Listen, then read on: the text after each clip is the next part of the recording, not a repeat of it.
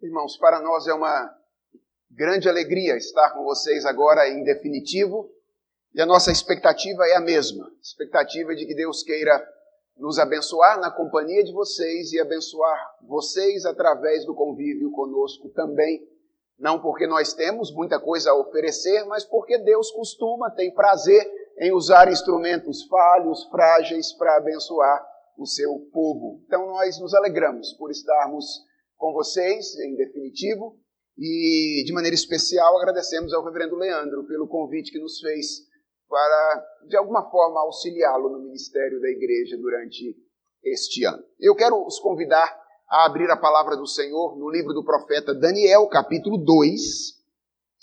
Livro do profeta Daniel, capítulo 2. O texto é um texto longo. Ele possui basicamente dois movimentos: um movimento narrativo e um movimento profético.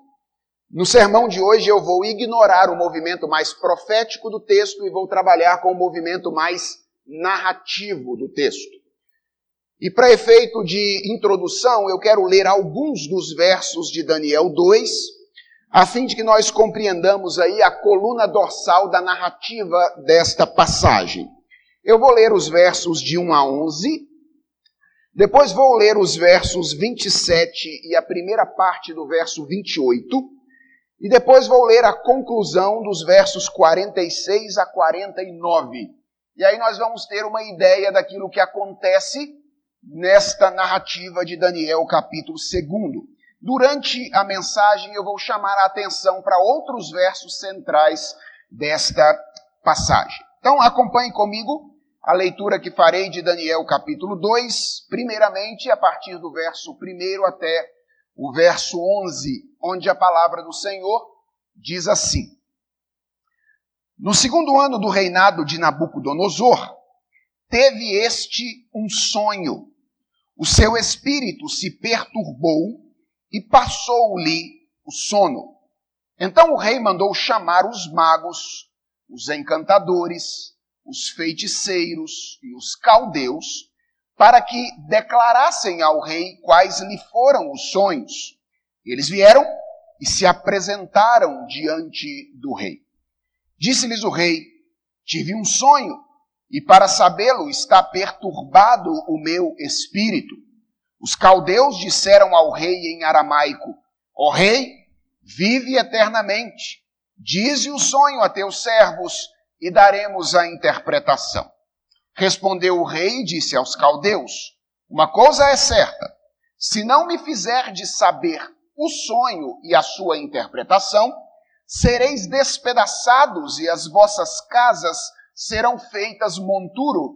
Mas se me declarardes o sonho e a sua interpretação, recebereis de mim dádivas, prêmios e grandes honras. Portanto, declarai-me o sonho e a sua interpretação. Responderam segunda vez e disseram: Diga o rei o sonho a seus servos e lhe daremos a interpretação. Tornou o rei e disse: Bem percebo que quereis ganhar tempo, porque vedes que o que eu disse está resolvido.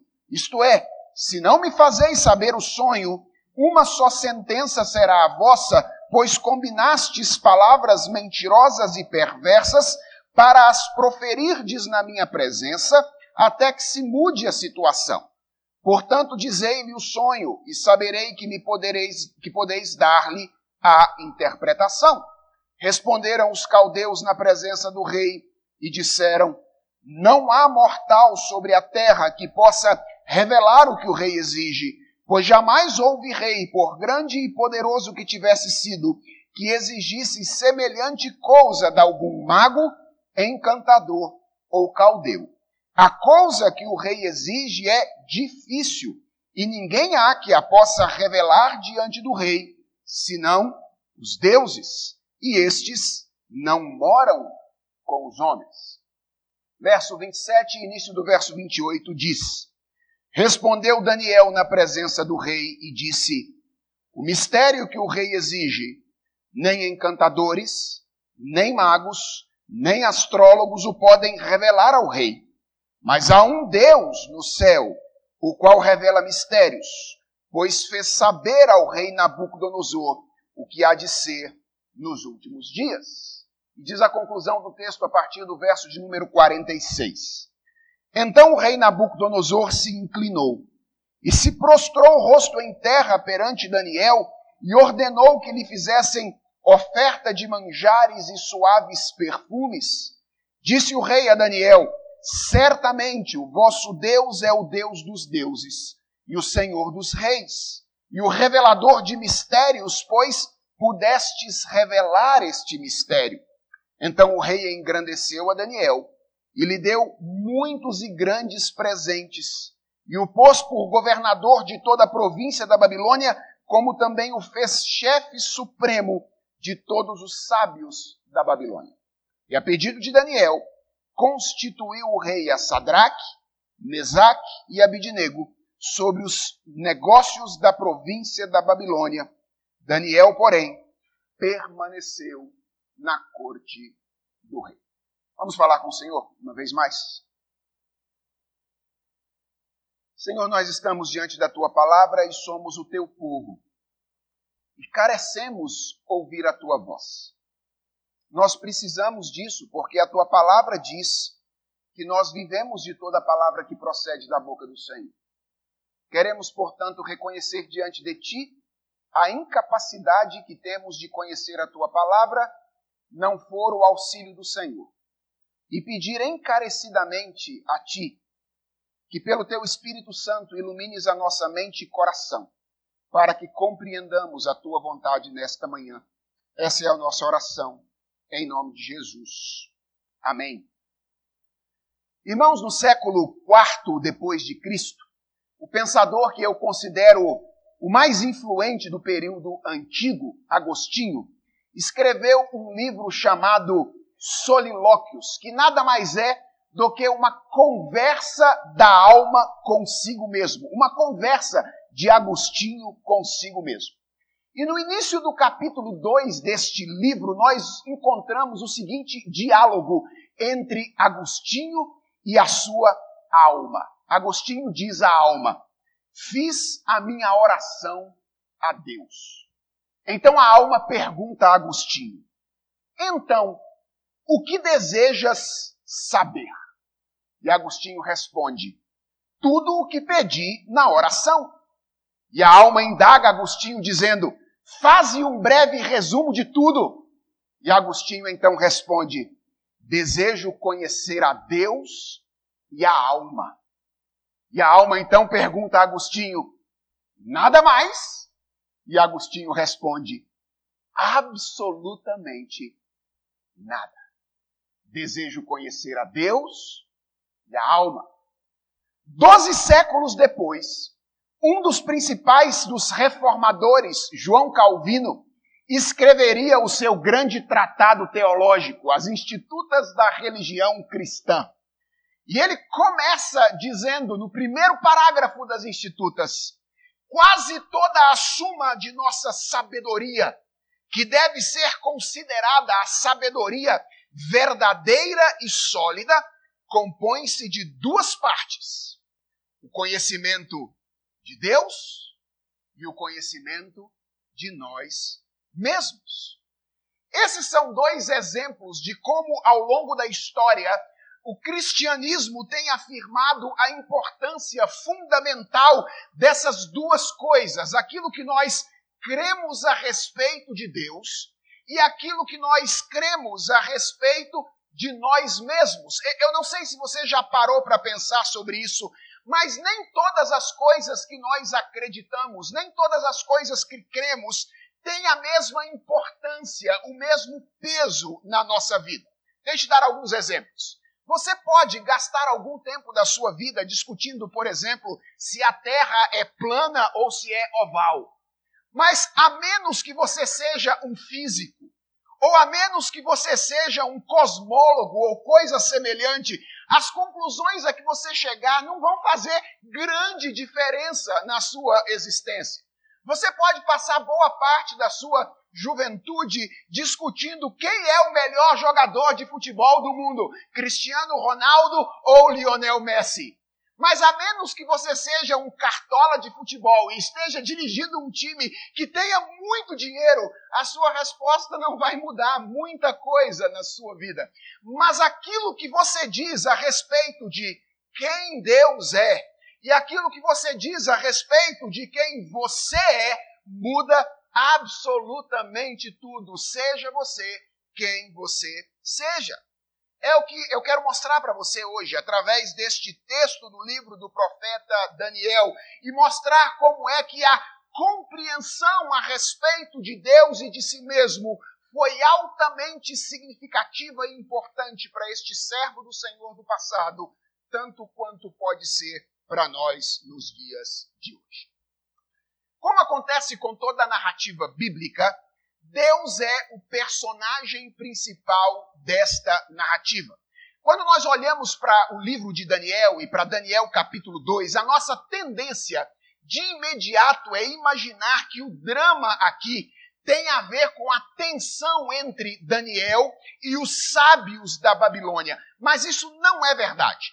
A tensão aqui é entre o Deus de Daniel e os deuses da Babilônia. E a tensão entre Daniel e os sábios é apenas a janela por meio da qual se descortina a verdadeira tensão, que é a tensão entre o Deus de Daniel e o Deus da Babilônia, ou os deuses da Babilônia. E o ensino de toda a passagem é muito simples. O Deus verdadeiro, ou o Deus de Daniel, é o Deus verdadeiro. Veja os contrastes que o texto estabelece. O Deus de Daniel conhece todas as coisas. Ele conhece até mesmo aquelas coisas que se, passa, se passam no interior dos homens. Consequentemente, o Deus de Daniel pode revelar, pode trazer à tona aquilo que estava passando no coração de Nabucodonosor. E os deuses da Babilônia? Eles nada sabem eles são incapazes de uh, revelar o mistério exigido por Nabucodonosor. Além de conhecer todas as coisas, o Deus de Israel, o Deus de Daniel, é exaltado. Você percebeu durante a leitura que o texto termina com Nabucodonosor testemunhando a singularidade do Deus de Israel. O texto termina com Nabucodonosor dizendo no verso 47: Certamente o vosso Deus é o Deus dos deuses e o Senhor dos reis e o revelador de mistérios. E como terminam os deuses da Babilônia? Esquecidos mencionados genericamente entre todos aqueles sobre os quais o Deus de Israel se destaca. Então, o Deus de Israel é aquele que conhece todas as coisas e revela mistérios, ele é aquele que é exaltado, e o Deus de Israel finalmente exalta os seus servos. Daniel termina o texto engrandecido, honrado, com presentes e colocado em um lugar de destaque. Os deuses da Babilônia, no entanto, eles envergonham aqueles que vivem em função deles. Toda a ênfase da narrativa está posta, portanto, naquilo que Deus é e naquilo que Deus faz. Deus revela, Deus é exaltado, Deus exalta os seus servos. E a pergunta é: quem é Daniel? Como ele é apresentado por esta passagem. Nossa tendência é achar que Daniel é o personagem principal, mas isso não é verdade. Deus é o personagem principal, Daniel é o personagem secundário. Basicamente, Daniel é apresentado nessa narrativa como alguém que foi objeto das ações de Deus alvo das ações de Deus. Ele não é apresentado primariamente como alguém que tem ou como alguém que faz. Ele é apresentado aqui nesta passagem, Daniel, como alguém que recebe, como alguém que é alcançado pela graça de Deus, como alguém que é um alvo da generosidade deste Deus que é tudo em todos. Sabendo disso, as questões-chave da minha reflexão nesta manhã com vocês são basicamente duas. Como é que Daniel reage às ações da graça de Deus. Ele é alvo da generosidade do Senhor. E a primeira pergunta que eu quero responder é: como Daniel reage às manifestações da graça de Deus para com ele? E a segunda pergunta que eu gostaria de responder com vocês nessa manhã é: por que razão Daniel reage desta maneira? Bem, nós não lemos o texto todo, mas depois você pode fazer isso em casa. E você vai perceber que Daniel entra na história aí no verso de número 13 como um possível alvo dos caprichos de Nabucodonosor. Os fatos são basicamente os seguintes: Nabucodonosor tem um sonho, ele fica profundamente incomodado com esse sonho. É provável que o sonho tenha se repetido algumas vezes por algumas noites, porque o texto usa a palavra aqui no plural. E então Nabucodonosor resolve reunir todos os sábios da Babilônia com o objetivo de que ele pudesse ter a interpretação daquele sonho. Mas Nabucodonosor era esperto, ele era diferente de todos os outros reis. Os outros contavam o sonho para receber a interpretação. Nabucodonosor pensa: se eu conto o sonho, eu dou a oportunidade deles articularem palavras e me oferecerem uma interpretação qualquer. Então Nabucodonosor faz uma exigência maior. Ele, ele pede: vocês vão me contar qual foi o sonho, e aí então depois contar qual foi a interpretação.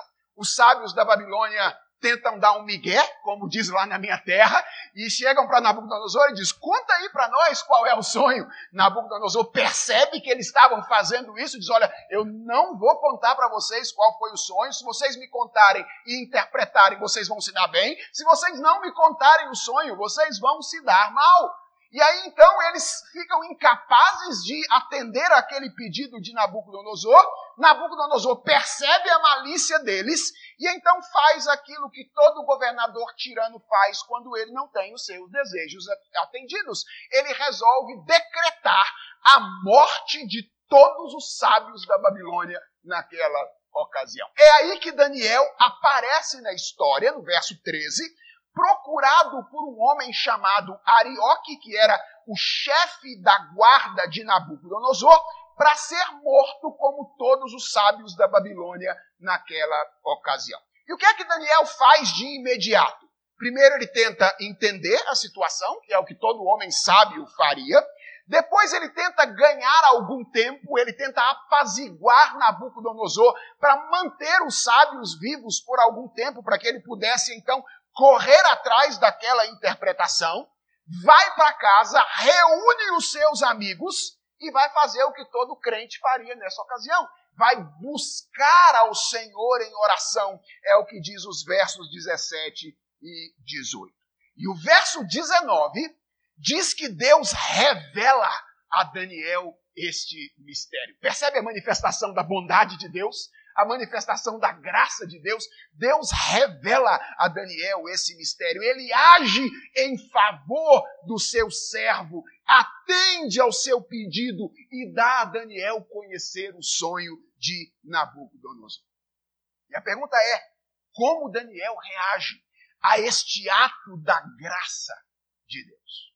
Com três atitudes, pelo menos. A primeira delas é adoração. Olha aí que no final do verso 19 nós lemos que Daniel bendisse ao Deus dos céus. Quando Deus revela o mistério a Daniel, ele se desmancha diante de Deus em adoração. E é importante percebermos que Daniel fez isso e considerarmos que essa foi a primeira atitude de Daniel porque a semelhança de Daniel e de seus amigos, todas as vezes em que nos vemos em situação de aperto, nós corremos para os pés do Senhor para pedir que Ele haja em nosso favor. Mas preste atenção, nem sempre a nossa resposta primeira às ações imediatas de Deus é a resposta de adoração. Nós nos aproximamos de Deus com muita facilidade para pedir mas nem sempre nos aproximamos de Deus com facilidade para agradecer e adorar. Foi isso que Daniel fez. Quando ele percebeu a manifestação de Deus em favor dele, ele se desmanchou diante do Senhor em adoração. Mas mais importante do que considerar aquilo que Daniel fez, é importante considerar as palavras com as quais Daniel adora ao Senhor. Preste atenção dos versos 20 até o verso de número 23, o que sai dos lábios de Daniel nesta ocasião. Ele diz: Seja bendito o nome de Deus, de eternidade a eternidade, porque dele é a sabedoria e o poder. É ele quem muda o tempo e as estações, remove reis e estabelece reis. Ele dá sabedoria aos sábios e entendimento aos inteligentes. Ele revela o profundo e o escondido, conhece o que está em trevas e com ele mora a luz. A ti, ó Deus de meus pais, eu te rendo graças e te louvo, porque me deste sabedoria e poder, e agora me fizeste saber o que te pedimos, porque nos fizeste saber este caso do rei. Você prestou atenção nas palavras de Daniel e percebeu como o verdadeiro conhecimento de Deus e o verdadeiro conhecimento de si mesmo estão misturados nessas palavras de adoração proferidas por Daniel. Por que ele se lembra de agradecer a Deus? Porque ele sabe quem Deus é. Ele sabe que Deus é o eterno. Ele sabe que Deus é o dono da sabedoria. Ele sabe que Deus é o dono do poder. Ele sabe que Deus é o Senhor sobre a natureza e sobre a cultura, fonte de toda inteligência e de todo conhecimento. E ele sabe quem ele é. Ele sabe que ele não tem conhecimento dele mesmo, ele sabe que ele não tem poder dele mesmo. E se ele teve condições de fazer o que estava fazendo então, era porque algo lhe foi concedido. Tudo procede de Deus e nada procede de nós. Daniel sabia disso. E é por isso que quando ele é alvo da graça e da misericórdia de Deus, ele se derrama diante de Deus em adoração. Mas há uma segunda atitude que eu gostaria que você percebesse aqui. Além de adorar, Daniel testemunha. Essa é a segunda atitude fantástica que nós encontramos de Daniel aqui. O texto diz que depois que Daniel recebeu a revelação, ele foi ter com o Arioque, que era o chefe da guarda, e ele pediu para ser levado à presença de Nabucodonosor. Está lá no verso de número 24. Arioque atende a esse pedido de Daniel e o leva então à presença de Nabucodonosor no verso de número 25. E o que eu quero que você perceba aqui é que este é o momento em que todos os holofotes estão voltados para Daniel. Isso é muito interessante. Arioque introduz Daniel à presença de Nabucodonosor, preparando o caminho para Daniel brilhar. Olha que interessante. Ele diz assim: Nabucodonosor, eu encontrei um dentre os cativos de Judá, o qual revelará ao rei a sua interpretação. Você está imaginando a cena? Arioque pegando Daniel, levando Nabucodonosor, dizendo: Eu achei um homem que tem a capacidade de revelar o sonho. Aí Nabucodonosor faz uma pergunta para Daniel, que é levantar a bola e deixar Daniel na cara do gol. É só botar para dentro e sair para o abraço. Olha o que Nabucodonosor diz: Podes tu fazer-me saber o que vi no sonho e a sua interpretação? Era dizer sim e sair para o abraço. Mas olha que interessante. Quando toda a cena estava preparada para propaganda pessoal, e era de se esperar que Daniel falasse de si mesmo e das suas virtudes, ele fala de quem? Ele fala de Deus.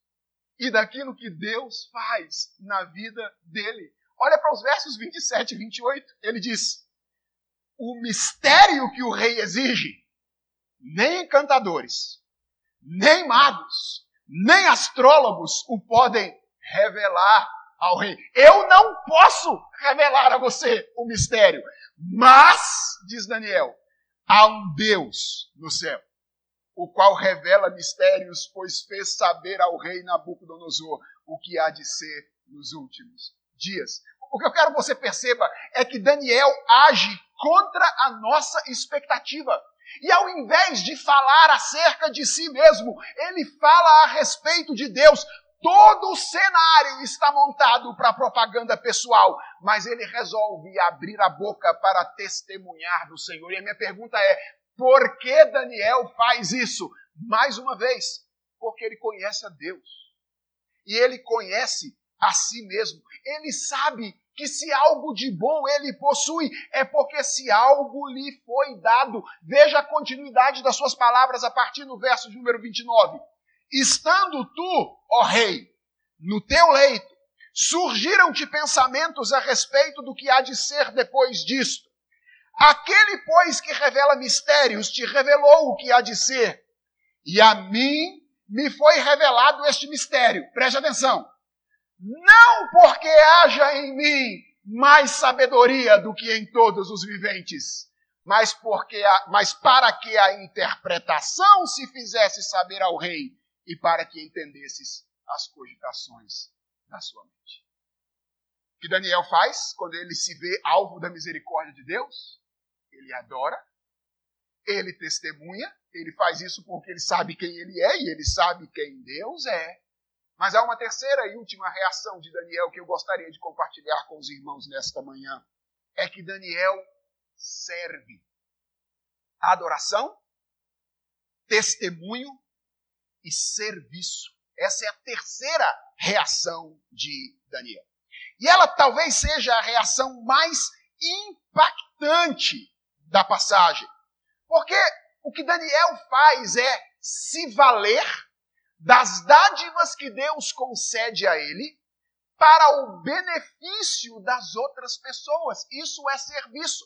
Quando Daniel se vê alcançado pela misericórdia de Deus, como alguém que recebe coisas das mãos de Deus, ele então se vê sob ou debaixo da obrigação de usar aquilo que Deus lhe concedeu para que as pessoas ao seu redor sejam beneficiadas. E isso inclui, em primeiro lugar, os amigos, Veja, ao contrário do que muita gente faz quando chega no lugar de destaque, Daniel não se esqueceu daqueles que estavam com ele nos momentos de dificuldade. Quando ele é honrado por Nabucodonosor, ele pede a Nabucodonosor que honre aos seus três amigos que dobraram os seus joelhos no chão quando ele estava orando ao Senhor pedindo para que revelasse o mistério.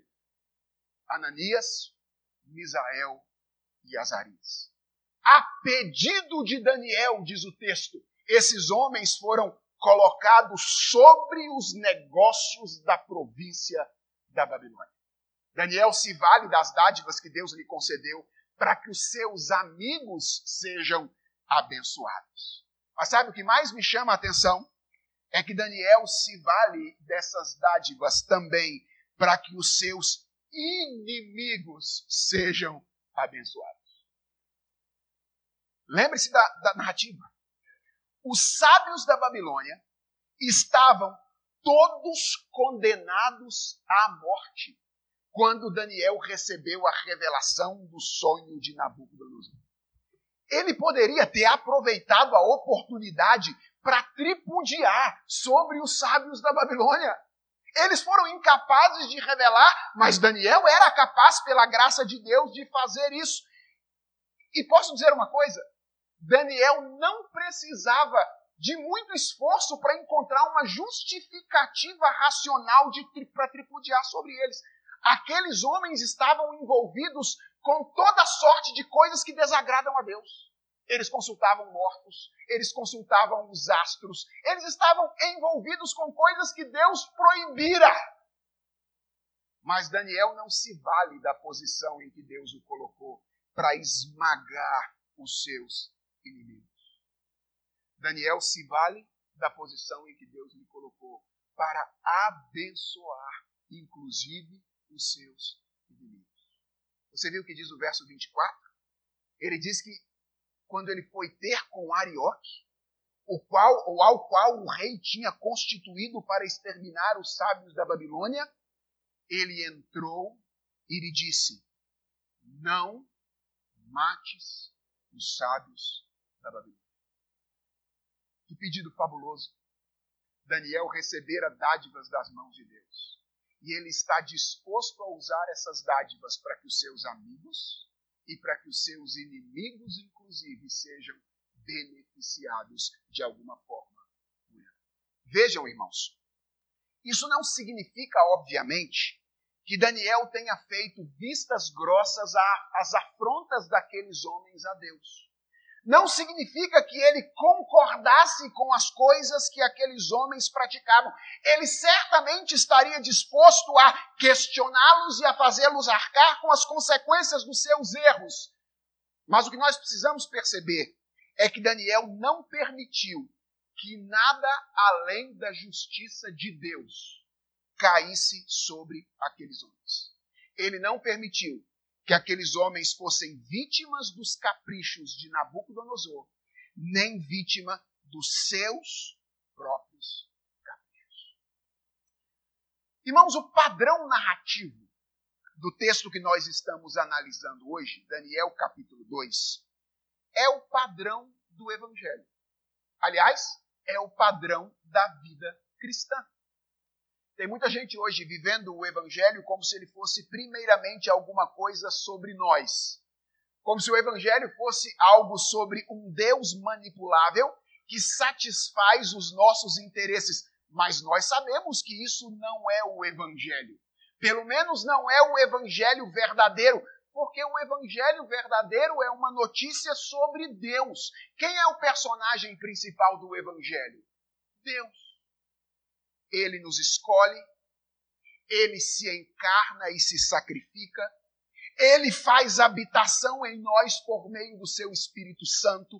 Ele nos revela a sua vontade por meio da sua palavra. Ele nos eleva à posição de filhos amados e co-herdeiros do reino juntamente com Cristo. O evangelho é sobre Deus. E quem somos nós no evangelho?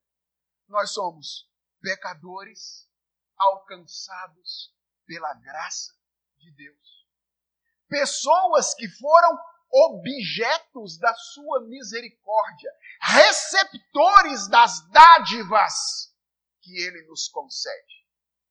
E a pergunta é: o que o Evangelho espera de nós como resposta? Por essas manifestações diversas da graça e da misericórdia de Deus a nosso favor que o Evangelho espera de nós, em primeiro lugar, é que nós nos tornemos adoradores. Adoração. Essa é a primeira coisa que o Evangelho espera de nós. O reconhecimento da grandeza de Deus e a entrega sacrificial do nosso ser a Ele no culto e na vida. A segunda coisa que o Evangelho espera de nós é testemunho. O Evangelho espera de nós que Deus se torne o assunto central das nossas palavras. Que nós anunciemos as virtudes daquele que nos chamou das trevas para a sua maravilhosa luz. E em terceiro lugar, o que o Evangelho espera de nós, exige de nós, é o serviço. Ele não apenas requer uma entrega sacrificial em direção a Deus, mas o Evangelho espera de nós uma entrega sacrificial na direção do próximo e na direção do mundo. Ele requer que nós amemos não apenas de palavras, mas de fato e de verdade os nossos amigos e os nossos inimigos. O padrão é o mesmo. Daniel foi alvo da graça de Deus. Respondeu com adoração, testemunho e serviço. Nós fomos alcançados pela graça de Deus no Evangelho. E que o Evangelho exige de nós é que respondamos com adoração, testemunho e serviço.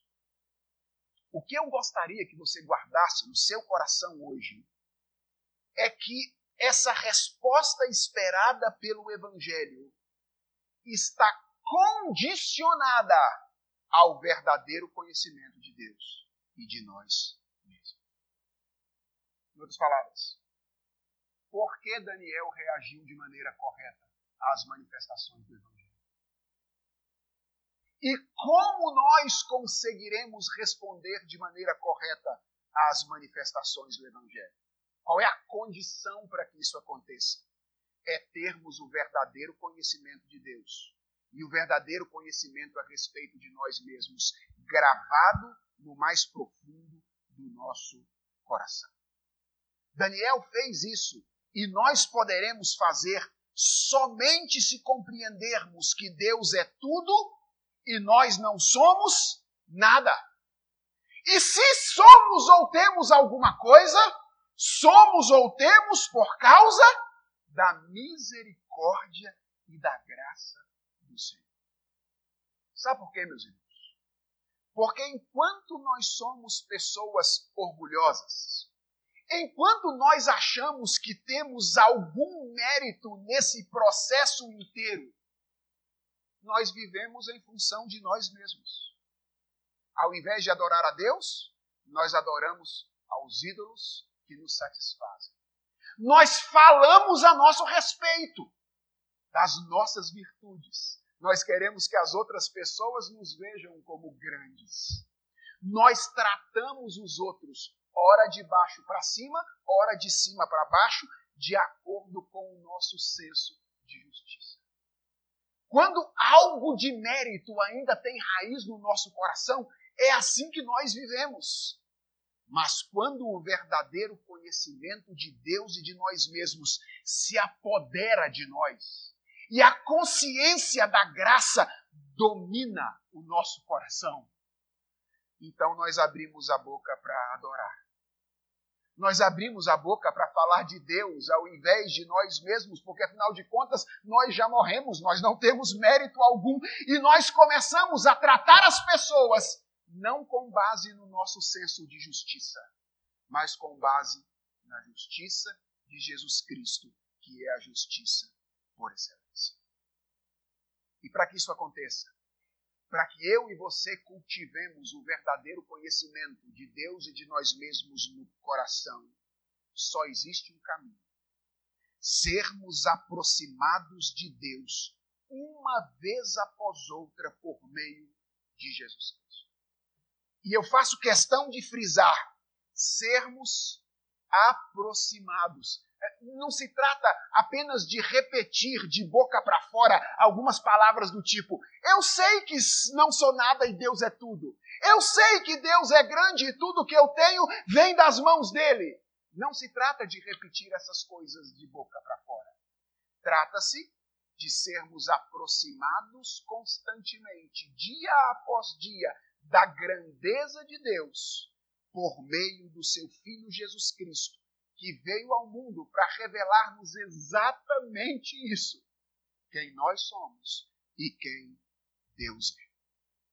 Porque é só quando nós estamos completamente esvaziados de nós mesmos que nós somos preenchidos pelo poder que nos transforma em verdadeiros adoradores, em testemunhas fiéis e em servos é aí quando nós podemos dizer, como o apóstolo Paulo disse: agora já não sou mais eu quem vivo, é Cristo que vive. Quem somos nós? O que o Evangelho espera de nós nesse novo ano que se inicia, o ano de 2020? Aquilo que ele sempre esperou dos servos de Deus no passado. Que nós sejamos verdadeiros adoradores, testemunhas fiéis e servos abnegados. Qual é o caminho para isso? O caminho para isso é manter no coração o verdadeiro conhecimento de Deus e o verdadeiro conhecimento de nós mesmos. Deus é tudo e nós não somos nada.